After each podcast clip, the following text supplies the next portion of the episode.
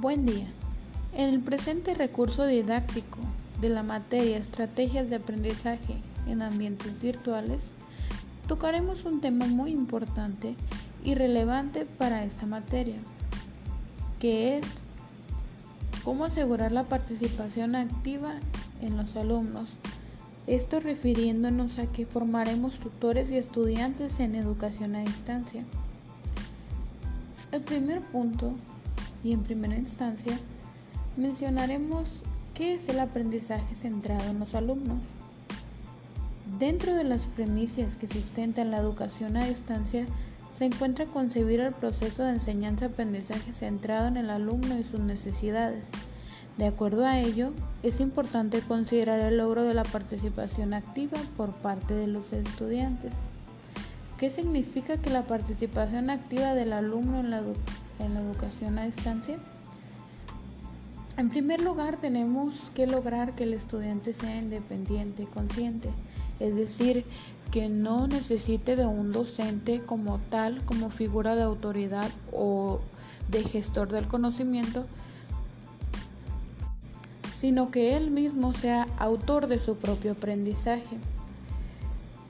En la modalidad en línea podemos observar mucho este fenómeno si es que se le puede llamar así de acuerdo a la contingencia que estamos viviendo actualmente.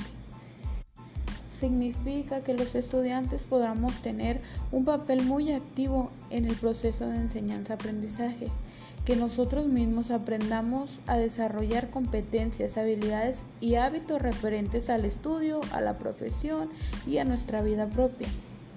El estudio independiente consciente es aquel en el que el alumno controla el tiempo, el espacio, el ritmo de estudio, actividades, tiempo y evaluaciones. Como ya lo habíamos mencionado antes, esta modalidad que actualmente estamos viviendo todos los estudiantes en todo el mundo, educación a distancia, donde no tenemos a un docente como figura de gestor del conocimiento físicamente, sino que a través de las computadoras, de las televisiones o de otros medios estamos tomando la educación a distancia desde nuestra casa. Desarrollar un proceso interno personal y autorreflexivo sobre los propios procesos de pensamientos y aprendizaje es una tarea muy complicada, sin embargo se puede lograr a través del tiempo y de la decisión de uno mismo de hacer las cosas.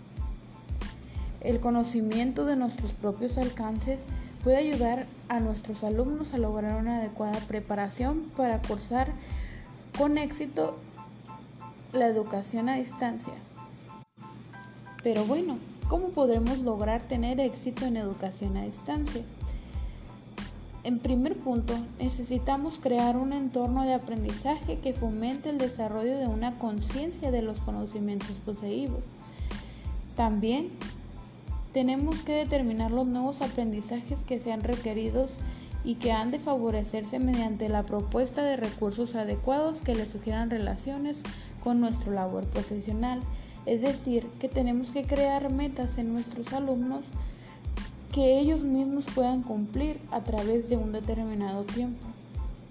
De igual manera, la orientación de actividades debe estar basada en los principios de la psicología educativa y por lo tanto prestarles la debida atención a nuestros alumnos, ya que entendemos que esta modalidad suele ser complicada para aquellas personas que nunca han tomado un curso en línea. Como segundo punto, tenemos el sistema de autoaprendizaje, donde este se desarrolla como la capacidad técnica y crítica para el aprendizaje autogestivo.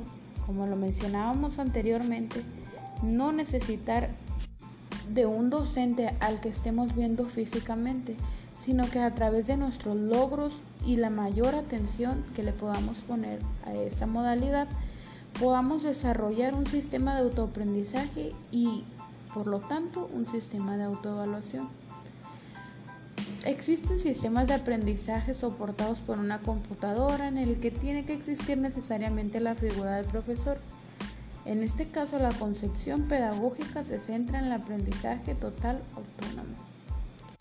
esto nos lleva a que la interacción de un estudiante es muy importante en su vida, ya que lo conduce a un autoaprendizaje. El lenguaje como interacción también juega un papel muy esencial en una actividad cognitiva, reflexiva y al mismo tiempo que es una herramienta fundamental que permite al estudiante ser autor en el proceso de la adquisición de conocimientos, habilidades, valores y actitudes. El autoaprendizaje es un aprendizaje rápido basado en una necesidad inmediata de conocimientos que la persona realiza por su cuenta, ya sea mediante el estudio o la experiencia. Como lo mencionábamos, de acuerdo a la situación actual del mundo, el aprendizaje está basado en una necesidad inmediata que se nos ha creado a nosotros. No podemos dejar de estudiar, sin embargo tenemos que crear nuestro propio aprendizaje en casa y con las herramientas que, con las que contamos, apoyarnos para crear un mejor aprendizaje puesto que la principal función del autoaprendizaje es aprender nuevas habilidades y desarrollar mejor aún las que ya poseemos.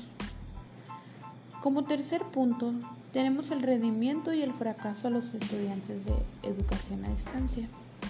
Hemos observado que muchos alumnos y también padres de familia han batallado con esta nueva modalidad algunas de estas variables se relacionan con la falta de motivación que tienen por el estudio, las habilidades de los estudiantes para el autoaprendizaje y también el autocontrol, ya que si nos encontramos en casa tenemos que ser nosotros mismos quienes organicemos nuestro tiempo y nuestros espacios para estudiar. Algunas sugerencias es apoyarnos en otras personas que conozcan más del tema, garantizar nosotros como futuros docentes la orientación a las tareas, alguna duda, alguna pregunta que tengan respecto al tema.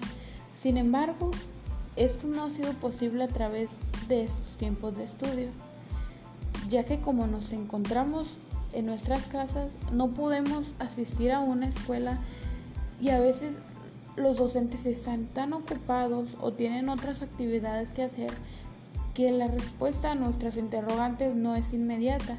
Entonces tenemos que esperarnos y tardarnos un poco más en resolver la pregunta. Para finalizar, quiero mencionar que una característica fundamental de la educación a distancia es que la tutoría consiste en la comunicación entre el docente, tutor y el alumno para resolver dudas, ampliar información, recibir orientación sobre la forma de abordar los materiales y darles el sentido significativo. Aunque seamos aunque creemos nuestro propio conocimiento, también es necesario que los docentes nos resuelvan nuestras dudas, o algunas interrogantes que, tenemos, que tengamos en relación a las actividades que se vayan a realizar. Muchas gracias.